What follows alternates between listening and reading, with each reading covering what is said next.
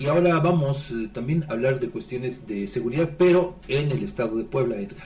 Así es, vamos ahora... más bien de conciliación, ¿no? De conciliación. Resulta que en la sesión del Pleno del Congreso del Estado de Puebla, el secretario de Gobernación Javier Aquino Limón destacó que atendieron más de 1.300 incidentes relacionados con bloqueos de vías de comunicación, cierre de presidencias municipales, concentraciones de personas, marchas, mítines y paros laborales.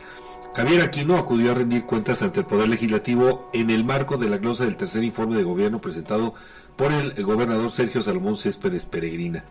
Durante su comparecencia, el titular de la Secretaría de Gobernación destacó las acciones emprendidas por la Secretaría a su cargo en materia de conciliación, diálogo y aplicación de protocolos para encauzar las demandas sociales.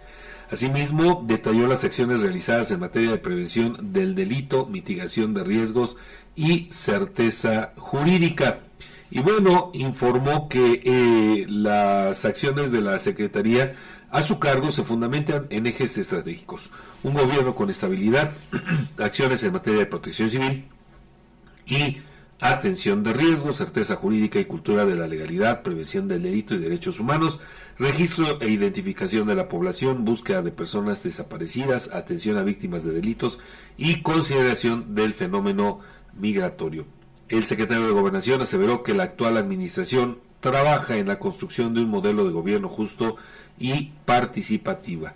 En cuanto al eje de gobierno con estabilidad, Aquino Limón dijo que las acciones de la Secretaría se enfocaron en la reconstrucción del tejido social y añadió que el fortalecimiento del Estado de Derecho, la estabilidad y la cohesión social son preceptos rectores del gobierno de Puebla. Así fue esta eh, pues comparecencia del secretario de Gobierno en el Congreso de Puebla.